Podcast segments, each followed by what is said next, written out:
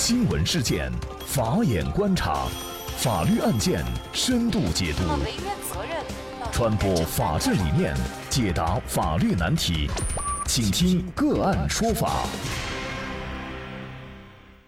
大家好，感谢收听个案说法，我是方红。今天呢，我们跟大家来关注男子闯入高速路被撞身亡，司机被判担责四成。那更多的案件解读，欢迎您关注个案说法微信公众号。据武汉晚报报道，二零一八年的一月二十四号晚上八点半左右，新州男子陈佳趁武汉新州汪集高速收费站出口闸杆起来的时候，就越过了闸杆，进入了高速公路。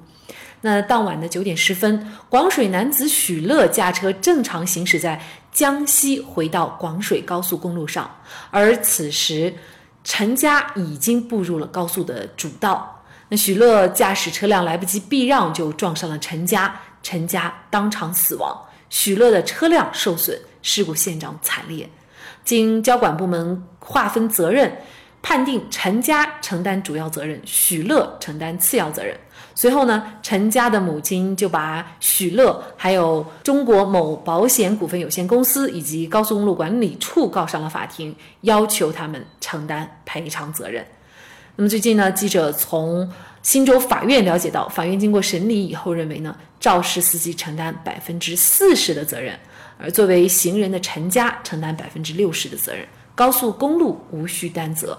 那为什么陈家违法闯入高速公路，而驾驶员却需要承担百分之四十的责任呢？就这相关一系列的法律问题啊，今天我们就邀请云南云滇律师事务所副主任。交通事故专业律师石俊律师来和我们一起来聊一下。石律师您好，嗯，各位听众大家好，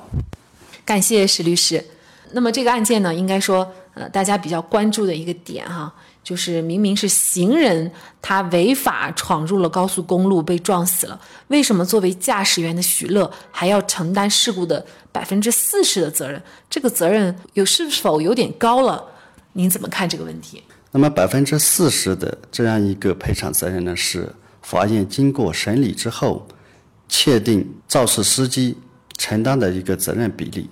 那么交通事故案件呢，它本质上是属于一个侵权类型的案件。属于侵权类型的案件呢，在法院审理集合呃侵权责任的四构成要件。什么叫四构成要件呢？就是行为人的呃违法行为损害后果。违法行为与损害后果之间的因果关系，还有行为人的这个主观过错，来经过法院的审理，在这个基础之上呢，来综合认定的一个行为人应该承担的一个责任。那么就这个个案来说的话，为什么肇事司机在高速公路上以陈某啊发生交通事故，造成陈某死亡，要承担百分之四十的赔偿责任呢？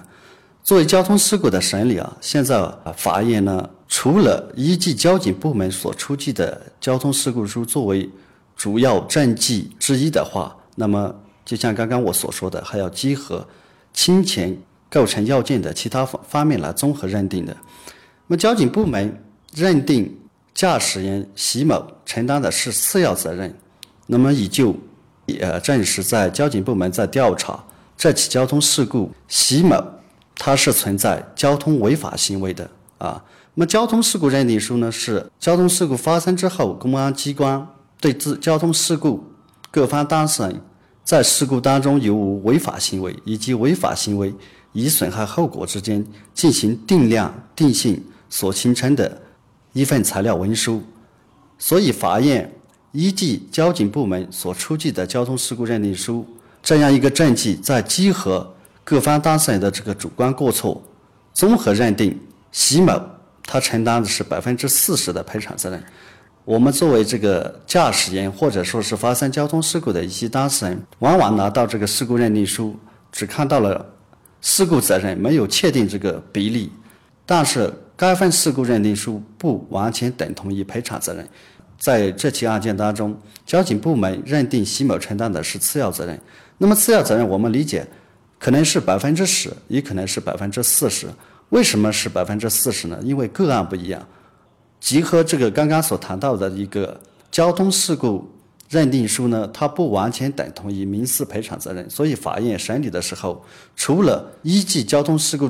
认定书这一份主要的这个证据之外呢，还要啊结合各方当事人对交通事故发生的一个主观过错、违法行为损害后果以及违法行为损害后果之间因果关系来综合认定的。所以啊，我个人认为，法院认定习某承担的这样一个百分之四十的比例呢，并无。明显不当之处啊，应该是呃合理的。嗯，也就是说，可能推断许乐他。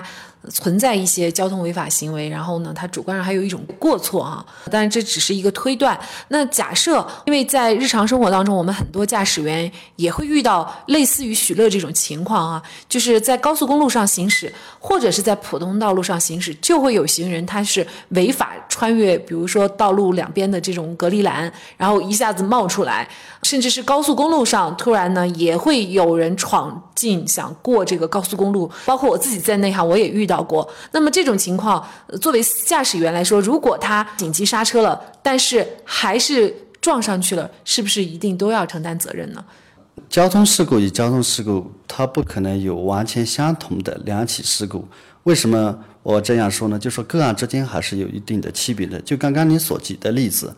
高速公路上发生的交通事故呢，可能驾驶人员的这个。注意义务呢是就稍微要低一些，为什么呢？因为高速公路它是封闭性的啊，它是一个专供机动车行驶的这样一个道路，和普通的这样一些道路呢是不同的。那么不论是驾驶员在高速公路上行驶，还是在普通的公路上行驶，交通法规它本身就赋予了你驾驶员要有一个天然的这样一个行车注意义务。为什么要有这样一个注意义务呢？因为你作为驾驶员。你驾驶机动车是一个高速行为，本身就对周围的环境会带来呃一定的这个安全隐患，所以呢，赋予了驾驶员就比行人有更多的这样一些注意义务。因为有些时候行人是突然冒出来的，那么即便这个时候驾驶员已经尽到了足够的注意义务，还是不是也需要担责？不一样啊，我们国家的这个交通法规还有相关的法律的的立法精神呢。就交通事故这一类案件来说的话，交通事故作为驾驶员一方和相对人，比如说是举个例子，行人，行人与机动车之间呢，它是处于一个相对弱势的地位。我们的这个法律法啊法规规定，即使是在事故当中，驾驶员不承担任何责任的话，那么法律也要判定啊，驾驶员要承担。不超过百分之十的这样一个赔偿责任，为什么有这方面的规定呢？一个呢，就是行人和机动车之间，他本人处在一个相对弱势的地位。第二个方面的考虑呢，驾驶员呢，他产生的是一个高速行为，他本身就对周围的环境存在这样一个安全隐患。那么从另外一个方面来说，除非你有证据证实行人他是故意造成交通事故的，在这种情况之下。可能驾驶员才不会承担任何的赔偿责任，否则的话，基于啊我们国家的立法精神，还是个案之间驾驶员与行人之间的主观过错，都可能会认定驾驶员在个案当中会承担一定的交通事故责任，以及之后如果涉诉的话，会承担相应的民事赔偿责任。包括我们前两天啊讨论过一个案件，就是关于行人闯红灯撞上摩托车，导致摩托车上的乘客死亡。然后呢，最终是行人不仅要赔钱，同时呢还被判刑了。也就是说呢，他不仅没办法索赔，而且呢还要在刑事和民事上都要承担责任。这又是为什么呢？这个行人呢，他存在一个。非常严重的交通违法行为就是闯红灯。为什么我们国家我要设置在这个路口，比如说是城区的道路，还是城区外的这个普通的道路上，有些车流量比较大的情况之下，会设置一这样一些标识或者说是红绿灯呢？就是确保社会交通的参与者啊能够遵守交通法规。一般的普通大众都能理解啊，为什么是红灯停，绿灯行？你红灯停的时候，你就是确保。另外一方的这个车辆啊，能安全的啊行驶，也是对自己负责任。就刚刚你所介绍的这个案件呢，这个行人闯红灯，它是属于一个比较严重的这个交通违法行为。他的这个交通违法行为呢，在交警部门的认定当中呢，有可能就认定他对交通事故发生是产生了主要的作用或者是他闯红灯的行为与交通事故发生呢有直接的因果关系，所以呢，这个行人在这起事故当中呢，应该是承担的是主要以上责任。因为根据我们国家刑法的规定，发生交通事故致一人死亡，如果是行为人承担主要以上责任的话，他是构成交通肇事罪的。所以在这起案案例当中，闯红灯的行人不仅是要受到交通肇事罪的这样一个刑事处罚。他应还应该对在这起交通事故造成摩托车乘客死亡承担的是一个民事赔偿责任。所以，我们呃来看一个交通事故，不管是机动车与行人，还是机动车与机动车之间发生交通事故，会承担什么样的一个责任呢？最主要还是要看交通事故当中的行为人的违法行为与交通事故的损害后果之间的啊作用力有多大。他是不是直接原因？如果说你是承担的是个事故的主要责任的话，那么有可能就会承担比较大的这样一个民事赔偿责任。触犯刑法的话，还要承担刑事责任。嗯，所以呢，就是我们通过这些案件啊，呃，就是要提醒，尤其是广大的低头族啊，就是你在过马路的时候，或者在人行道上行驶的时候，你还是要有足够的注意义务，否则呢，你这个摊上事儿哈，就可能会比较大了。嗯，那么作为咱们驾驶员也是一样的，那么注意义务就要高度的注意哈，否则的话呢。撞上了行人，哪怕这个行人已经是违法违章了，但是如果我们是存在过错的，或者哪怕不存在过错，也可能会担责。对，是的啊，因为我们现在随着社会的发展，普通大众的出行方式呢发生了非常大的改变，可以说我们现在汽车时代已经到来，所以作为这个。机动车驾驶员的话，你的注意义务肯定要比一般的这个相对人，比如说是行人，你的注意义务就更大。为什么呢？你本身就处于一个相对强势的地位。第二。那么交通法规也赋予你了个驾驶行为呢，在驾驶车辆的过程当中呢，要对这个周围的环境呢，要有一个相当的这样一个观察的这样注意的这样一个义务在里边。所以呢，我们作为这个机动车的驾驶员，不仅仅是要遵守的是交通法规，从这个普通的这个常理上来说，你应该对周围的环境要有较高的这样这样一个呃行车注意义务。那么，为什么在我们看到的有些交通事故认定书当中认定了驾驶员他不承担责任？为什么他还会承担一定的这个赔偿责任，或者是记人道主义会要承担一定的补偿责任呢？这是考虑到驾驶员与行人双方之间他是处于一个不是极对平等的关系。那么，立法精神呢也考虑到一个。呃，以人为本，在交通事故当中，为什么我们的机动车要求购买这个交强险呢？因为交强险它是属于国家的一个强制保险，它不像商业险，商业险呢，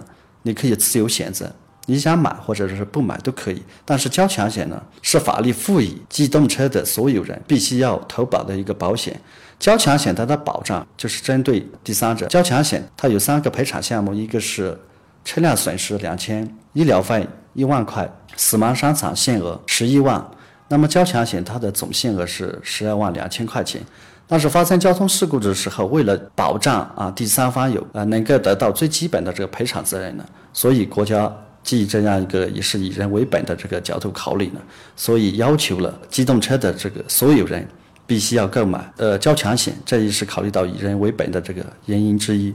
嗯。好，非常感谢云南云巅律师事务所副主任、交通事故专业律师石俊律师。的确，从保护生命的角度来讲，我们最后要说的是，为了您宝贵的生命，行人请遵守交通法规。为了降低行车风险，驾驶员们行车请注意安全。好，那么在这里也再一次感谢云南云滇律师事务所副主任、交通事故专业律师石俊律师。那么本期节目的图文推送。大家可以关注我们“个案说法”的微信公众号，在历史消息当中找到。那么，在本篇文章的最下角，您点击阅读原文，就可以获得我们往期节目的。那么，我们把案件呢也分为了刑事案件、行政案件、民事案件、婚姻家庭类案件以及公司法务类案件等等。大家可以根据您的需要去查找您所感兴趣的节目。同时呢，您在生活工作当中遇到一些法律问题，也欢迎您向我们进行咨询。您可以添加幺五九七四八二七四六七幺五九七四八二七四六七这个微信号，向我们进行详细的咨询。给大家提供法律服务的都是我们个案说法邀请到的嘉宾，他们都非常的专业、资深和负责任。感谢您的收听，我们下期节目再见。